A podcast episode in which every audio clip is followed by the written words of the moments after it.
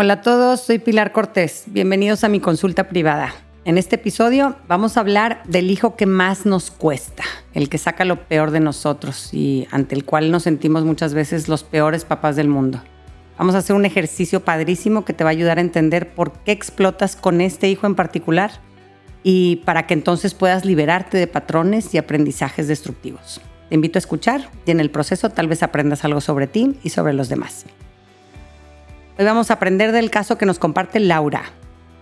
Laura dice así, tengo tres hijos de 7, 5 y 2. Siempre he batallado mucho con la de en medio, Julia. Es muy explosiva, se enoja mucho y por más que tomo cursos y me sé los pasos que debo seguir en situaciones estresantes, siempre acabo perdiendo el control. Me desespero, le grito y después me viene una culpa horrible porque sé que lo manejé todo mal. Ya que pasó todo, pienso en la situación y no puedo creer que haya escalado tanto mi reacción. Con mis otros hijos no reacciono así, pero Julia tiene una habilidad especial para apretar mis botones y sacarme de quicio. Mi mamá me dice que es muy parecida a mí y yo creo que por eso chocamos. Me siento muy mal porque de verdad me cuesta estar con ella. Suena horrible y por eso nunca se lo he dicho a nadie, pero hay veces que cuando ella no está me doy cuenta de que estoy más relajada y contenta. Me da mucho miedo que no tengamos una buena relación y esto obviamente le afecte en su vida. Ayúdame, me siento topada contra la pared con esta niñita.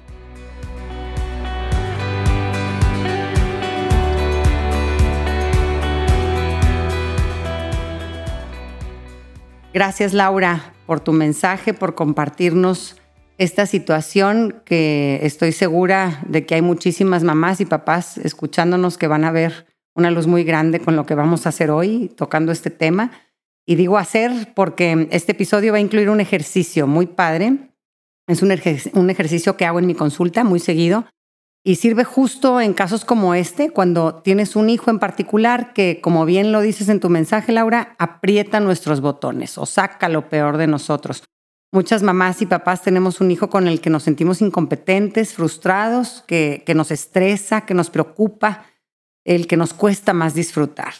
Con este ejercicio que les voy a enseñar, van a aprender a, terapearse solitos. ¿no? Este episodio les puede ahorrar mucho dinero en consultas con el psicólogo.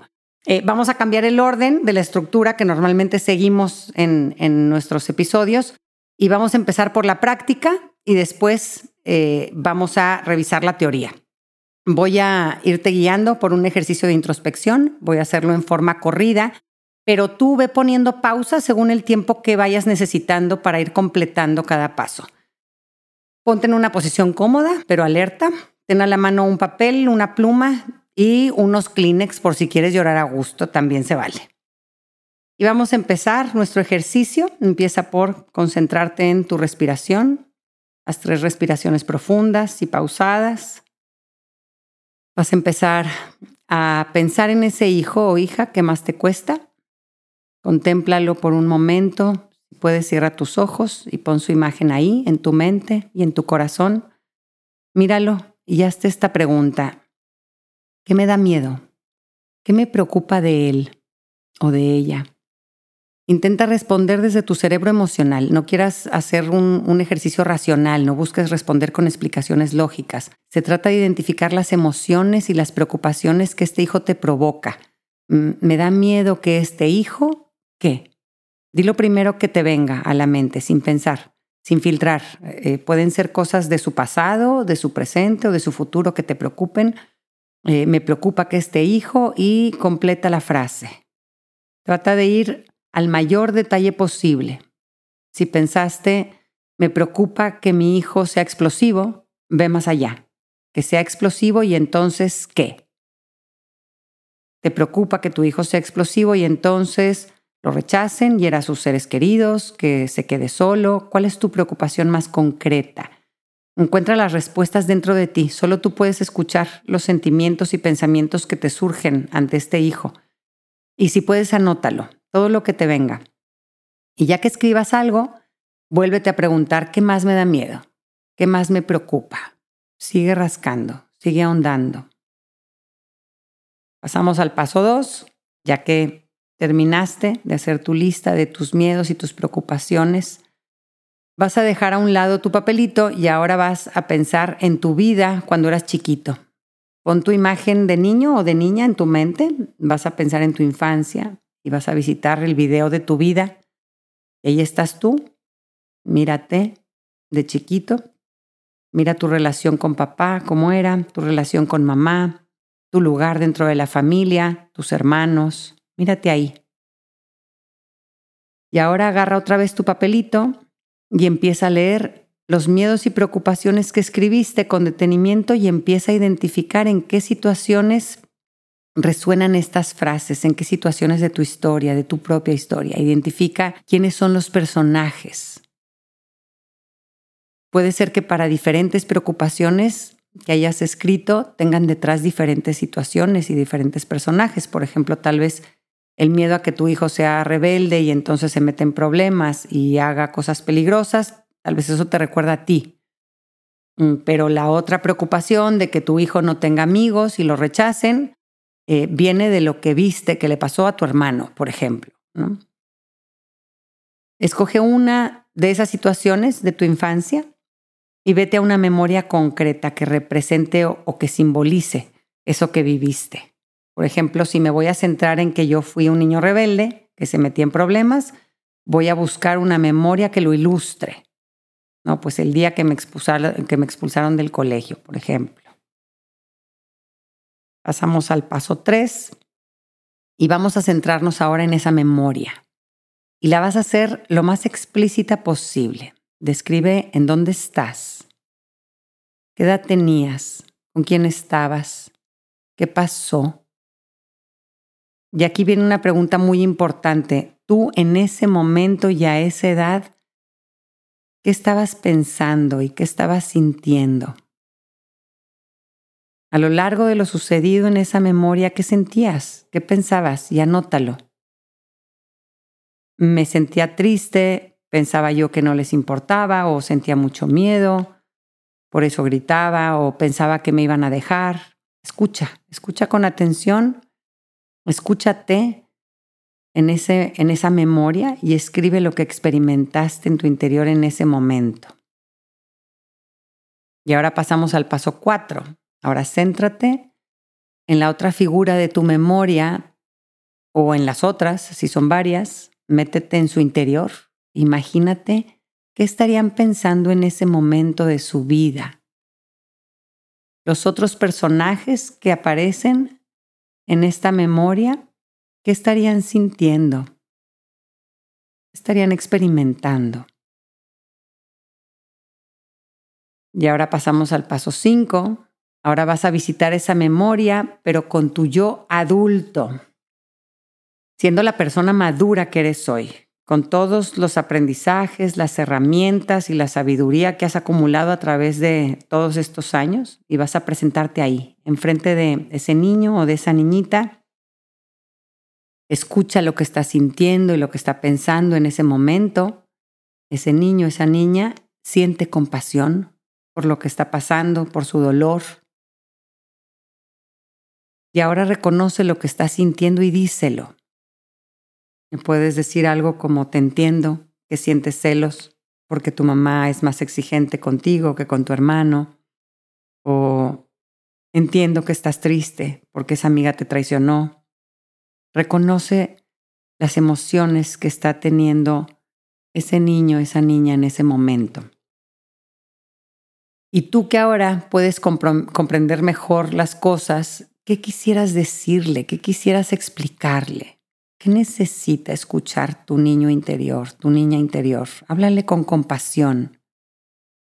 Tal vez te sirve decir algo como, tu mamá reaccionó de una forma exagerada, es normal que cometas errores, tú no eres el culpable de su explosividad, estás aprendiendo, estás chiquito, o tu papá no sabe acompañarte en tus emociones negativas, a él no le enseñaron y por eso te rechaza cuando lloras, o no eres un niño malo, te sientes controlado porque tus papás te castigan mucho y te ponen muchas restricciones y por eso eh, sientes que quieres romper las reglas, porque quieres sentirte libre, pero no eres malo. Sé muy sincero en todo lo que le digas. Solo di cosas que creas de verdad. No se trata de mentirle al niño para que esté tranquilo, se trata de tranquilizarlo sin mentir. Explícale a ese niño con cariño y escribe lo que vayas diciéndole. Dile a ese niño todas las cualidades y cosas buenas que tiene en ese momento, recuérdaselas. Tal vez ahorita él no es capaz de vérselas. Háblale de sus talentos, de sus aciertos, de sus virtudes. Y mira ahí su carita escuchando con atención todo lo que estás diciéndole. Ahora dile a ese niño cómo esta situación también va a dejarle cosas buenas. Explícale qué, qué, qué va a forjar en él el tener estas experiencias, qué virtudes vas a desarrollar a raíz de esta herida o de esta carencia o de esta situación concreta. Cuéntale todo de la sabiduría, toda la sabiduría que estás sacando de estas memorias, eh, que vas a hacer diferente con tus hijos gracias al aprendizaje de estas experiencias. Ahora cuéntale cosas padres que van a venir en su vida y todavía ni se imagina. ¿Qué le dirías del futuro que va a tener? Cuéntale, cuéntale de los éxitos que va a tener, de sus logros personales. Y míralo ahí escuchándote con atención. Pasamos al paso 6 y por último, dale un abrazo a este niñito que llevas dentro, a esta niñita y dile, yo me encargo. Dile, nos va a ir muy bien. Siente ese abrazo. Dile, ahora yo soy un adulto y no puedo, yo ahora sí puedo controlar muchas cosas que de, de niño tú no podías controlar. A ti te tocaba depender de otros y te tocaba someterte, pero, pero ahora yo puedo decidir qué vida quiero llevar y puedo proteger nuestras necesidades. Hoy yo mando y te prometo que lo voy a hacer bien.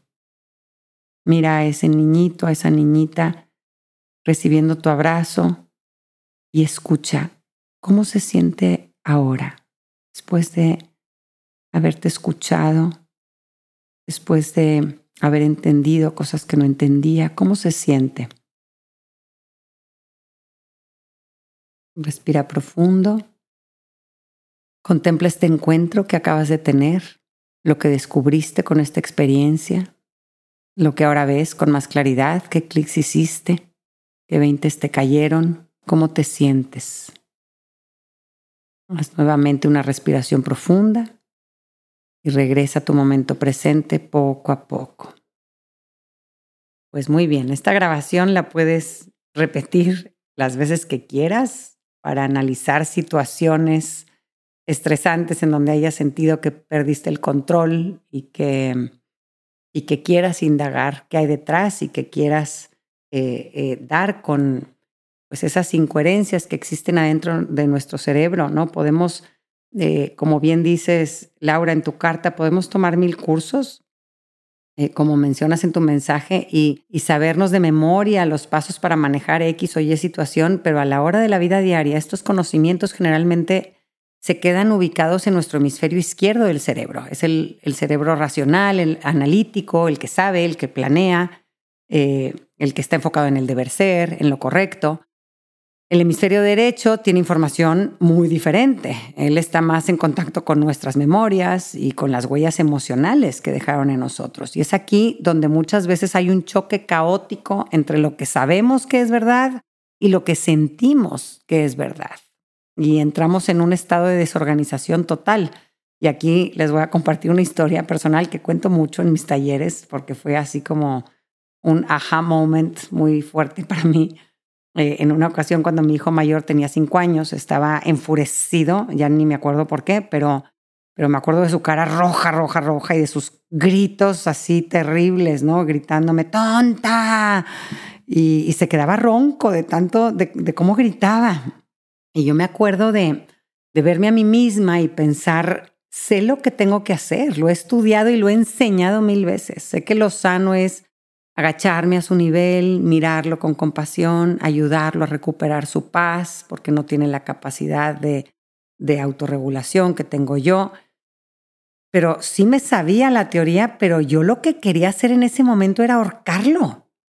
Eh, mis emociones no, no iban en la misma dirección de lo que yo sabía que era correcto, ¿no? Me están diciendo que vayas a otro lado y no me permiten manejar la situación con, con claridad y con paz.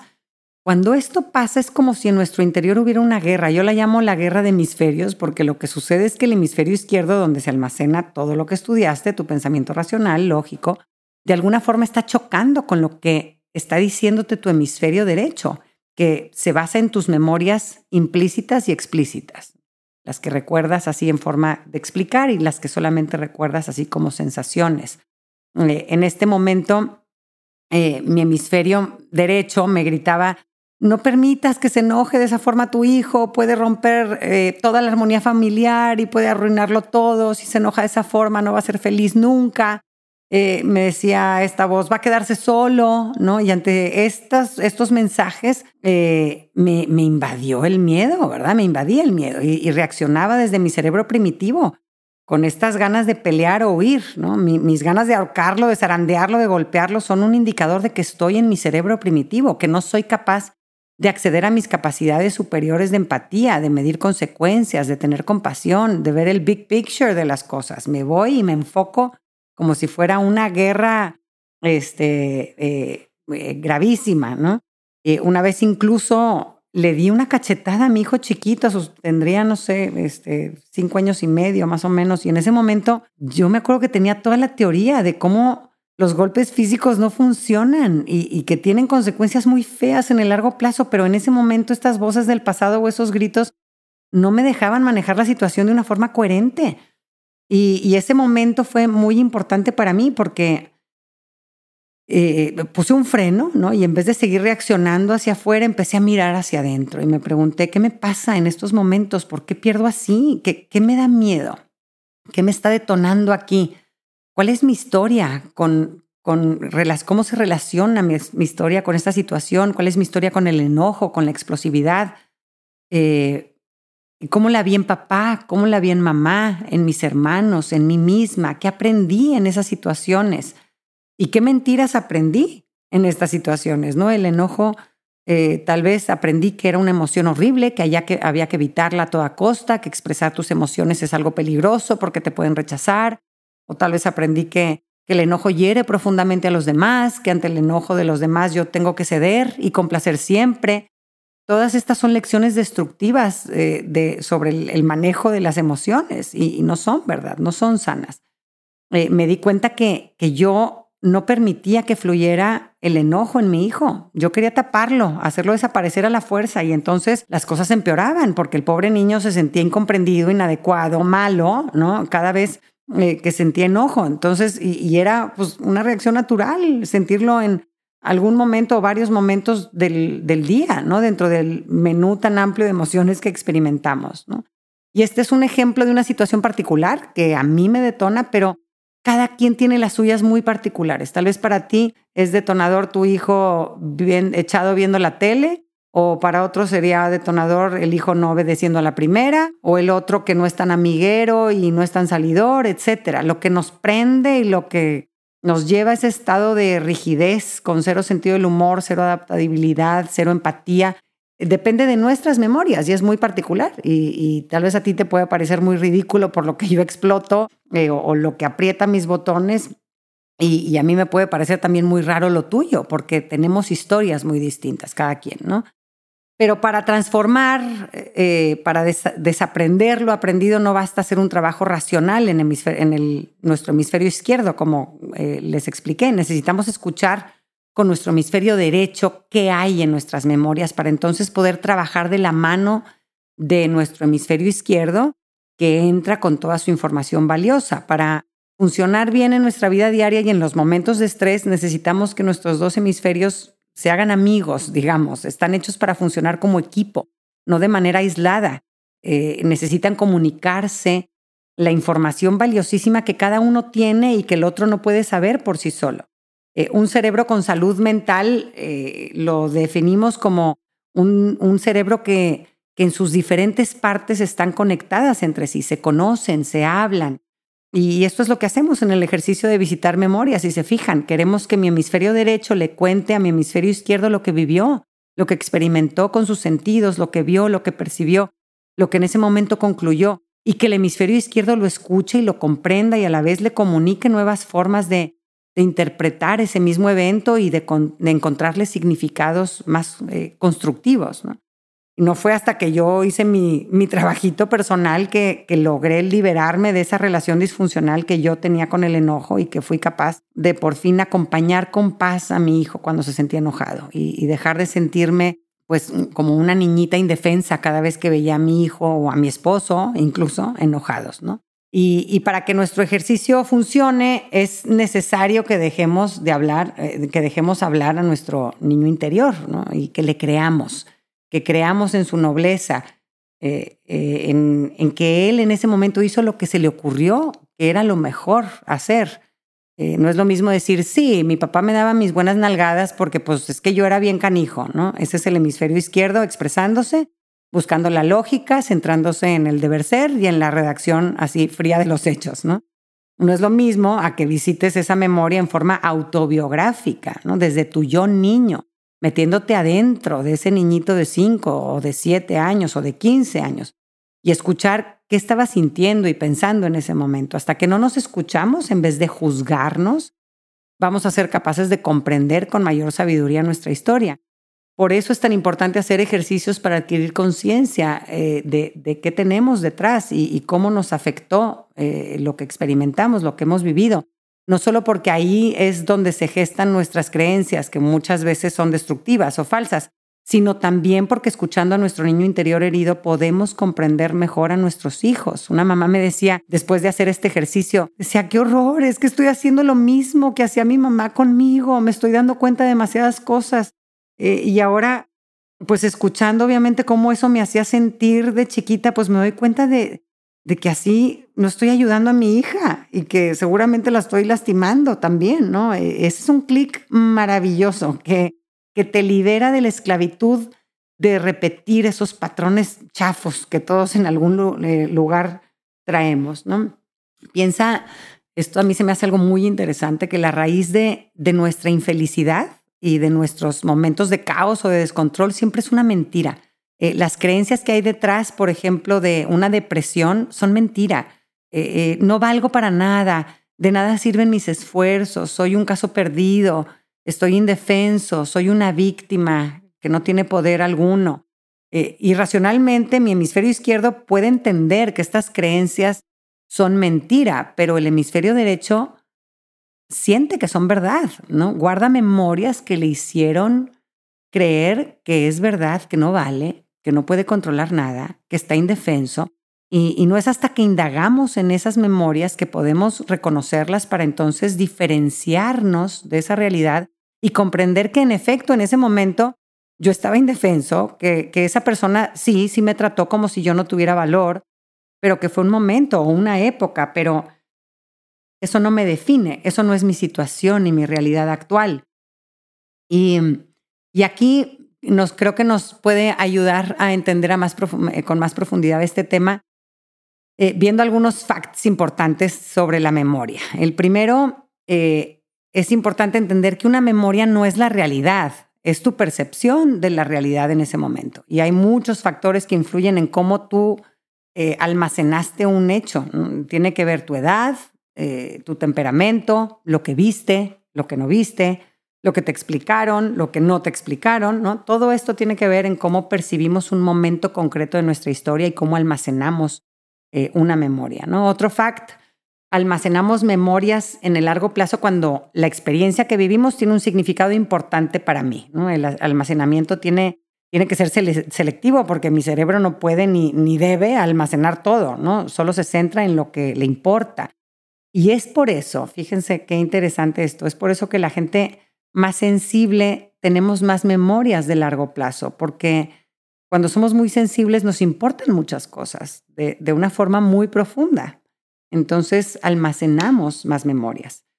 Otro aspecto importante sobre la memoria es que eh, nuestras memorias del pasado están entrando constantemente en tu momento presente. eh, con diferentes detonadores o señales eh, en, mi vida diaria que, llaman a esta memoria, ¿no? Pero muchas veces no identificamos que hay algo viniendo del pasado que tiene que ver con todo eso en nuestro momento presente, ¿no? Por ejemplo, yo puedo ver a mis hijos pelear y yo solo sé que me siento muy angustiada por eso y me siento muy triste y, no me doy cuenta de que ver a mis hijos juntos me recuerda a mis propias memorias con mis propios hermanos, que, por ejemplo fuimos muy unidos y nos quisimos mucho y nos apoyamos y, y de ahí me viene un miedo terrible de que mis hijos en este momento no vivan de acuerdo a esa memoria que yo guardo o al contrario, Tal vez tengo memorias de peleas muy feas que hubieron con mis hermanos y como ahora eh, no tenemos una relación cercana, pues eso me pone triste, ¿no? Entonces, cualquiera que sea, la señal del presente que detona una memoria del pasado, es común que, que revolvamos pasado con presente si no sabemos identificar que, que esto es una memoria que está viniendo del pasado y que es un filtro a través del cual estoy interpretando mi presente, ¿no? A esto se le llama eh, ecforia, es la activación de una memoria por una señal del presente, ¿no? Y aquí el objetivo, pues, es trabajar para desarrollar como una sensación ecfórica, o sea, comprender cómo situaciones en mi presente pueden detonar memorias de mi pasado, para no caer en la trampa de, como mencionas en tu mensaje, Laura, magnificar situaciones que en realidad no, son tan graves y poderlos diferenciar entre lo que es un pequeño detonador y la diferencia con la herida real de mi infancia. Son muy diferentes, ¿no? Este, entiendo que se le parece y, por, y, entiendo por qué me lo recuerda, pero entiendo que no es lo mismo.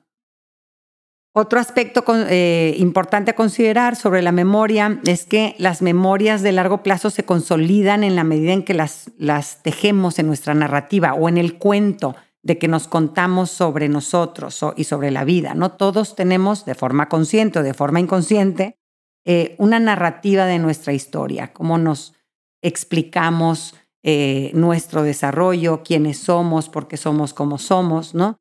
Entonces, por ejemplo, si yo experimenté abuso y burlas constantes de mis compañeros de la escuela cuando era niño, eh, almaceno estas memorias porque representan un tema importante para mí, porque pues, yo necesito sentirme querido, necesito pertenecer.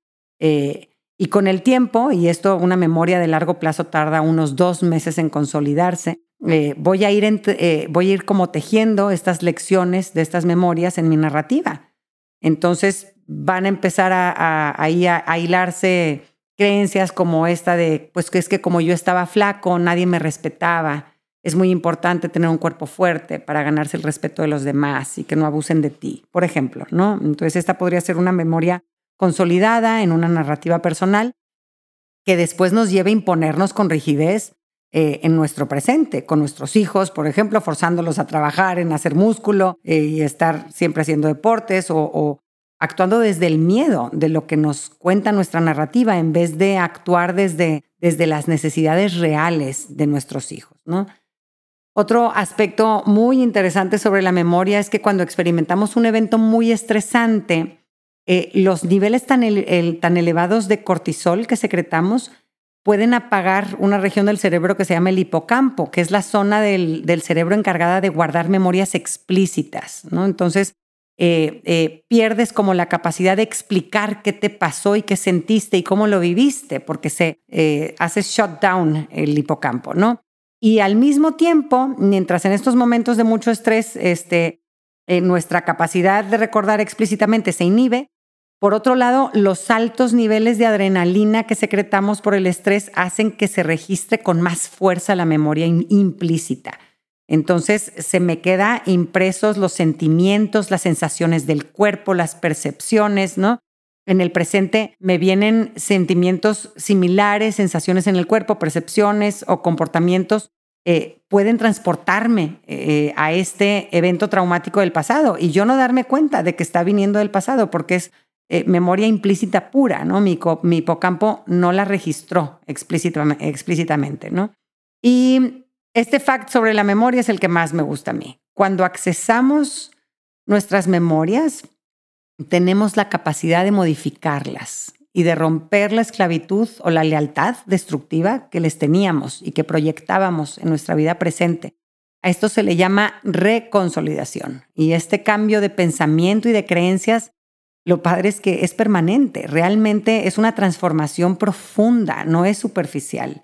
Fíjate qué poderoso es esto, ¿no? Un proceso terapéutico no solo se trata de, examinar memorias y de reconocerlas, porque solo recordar, digamos que repite el evento doloroso y hace más profunda la llaga y, hace más rígido el aprendizaje, consecuencia de, estas creencias y, eh, eh, destructivas, originales, ¿no? El proceso psicoterapéutico consiste en comprender el dolor y lo que experimentaste, sí, y lo que significó un evento del pasado y comprender eh, por qué en ese momento reaccionamos como reaccionamos.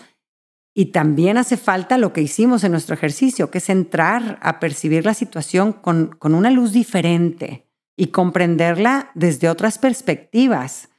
Em, y, y con esto concluyo cuando dices, Laura, que tu mamá eh, te dice que Julia es muy parecida a ti, que por eso chocan. Eh, tal vez ya te diste cuenta eh, de esto en tu ejercicio, pero el problema no es que tu hija y tú se parezcan. El problema es que de niña no te enseñaron a querer a esa parte de ti que también ves en tu hija y por eso la rechazas. En la medida en que aprendas a quererte, a mirarte con compasión, a comprender a tu niña interior, en esa medida vas a poder querer a tu hija y vas a poder enseñarle a quererse a ella misma, como ella es. Esa hija que tanto te cuesta es tu mejor maestra. Si te fijas, es quien te ayuda a identificar tus heridas y te apunta ahí donde hay que hacer trabajo para sanar. Gracias por escucharme. Espero que estas reflexiones te hayan ayudado a abrir ventanas para que entre luz a tus memorias y tengas una mayor claridad de lo que sucede dentro de ti para poder manejarlo a tu favor. Un abrazo a todos.